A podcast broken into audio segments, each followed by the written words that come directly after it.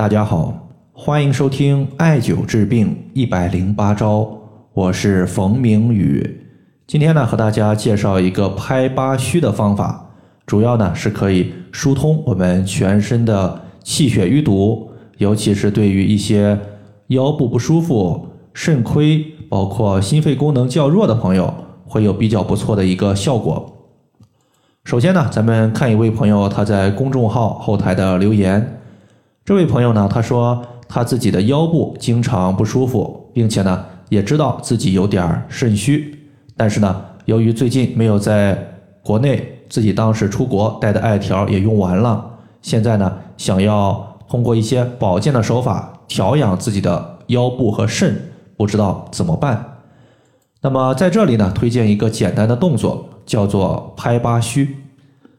拍八虚呢，在《针灸甲乙经》之中有这样一段话的记载，说：心肺有邪，其气流于两肘；肝胆有邪，其气流于两腋；脾胃有邪，其气流于两臂；肾有邪，其气流于两果。那么这里边所说的就是两个肘窝、两个腋窝。两个臂窝以及两个腘窝，一共呢是八个关节部位，我们呢称之为八虚。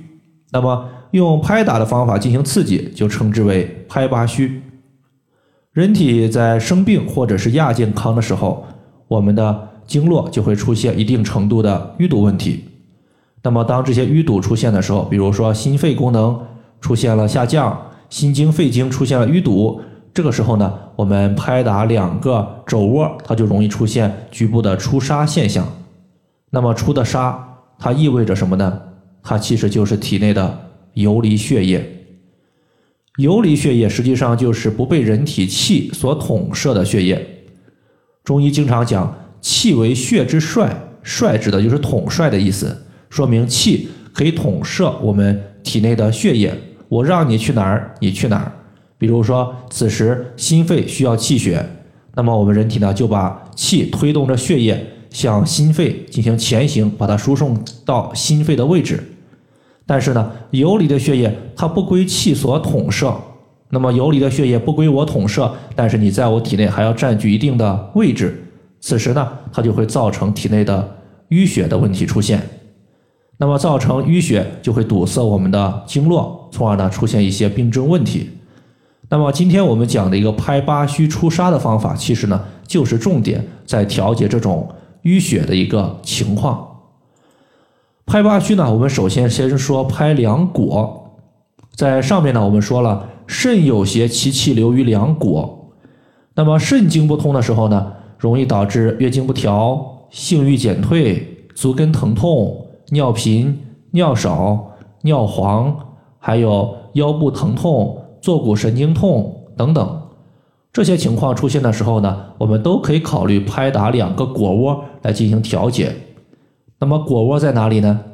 腘窝它就是我们膝盖正后方的一个所在。我们弯曲大腿的时候，大腿和小腿交接的这个窝就是腘窝。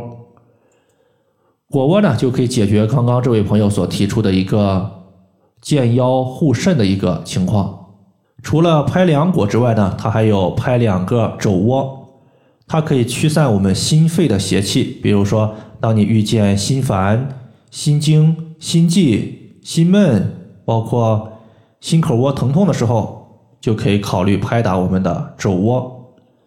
其次呢，还有两个腋窝，两个腋窝呢，它也可以调节我们和心相关的病症。当然，重点的话，你像肝胆的病症。用两个腋窝，效果呢也是比较不错的。比如说偏头痛、皮肤萎黄、口干口苦、情绪的压抑、两肋的胀痛、易怒这些问题出现的时候，你拍打我们的两个腋窝，长久坚持可以消散这些病症情况。最后呢，我们说拍打两个臂窝，它可以起到健脾养胃、调节诸多妇科病症的效果。如果女性呢，她有一些妇科病症，比如说月经不调、白带过多，还有月经淋漓不尽，包括痛经等情况，都可以拍打两个臂窝进行调节。但是呢，很多朋友呢，他可能不知道两个臂窝在哪里，它的位置呢，实际上就是在人体的大腿根儿，在大腿的内侧和小腹交接的一个腹股沟的部位。那么最后呢，咱们要说一说拍打的两个注意事项。第一个呢，就是在拍打的时候，如果条件允许的话，大家可以涂抹一些介质，比如说刮痧油、橄榄油，或者说是润肤的东西，主要呢是起到避免你干拍的时候导致皮肤受到一定的损伤。其次呢，在拍打的时候呢，我们其实有虚实之分。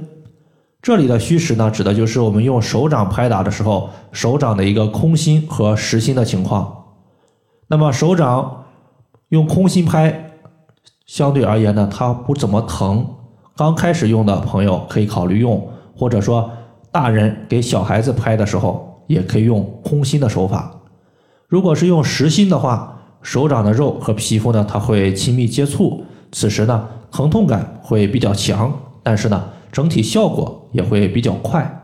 所以说呢，用空心拍还是用实心拍，大家根据个人的实际情况。来定就可以了。以上呢就是关于拍八虚它的一个调节情况，就简单和大家分享这么多。如果大家还有所不明白的，可以关注我的公众账号“冯明宇艾灸”，姓冯的冯，名字的名，下雨的雨。感谢大家的收听，我们下期节目再见。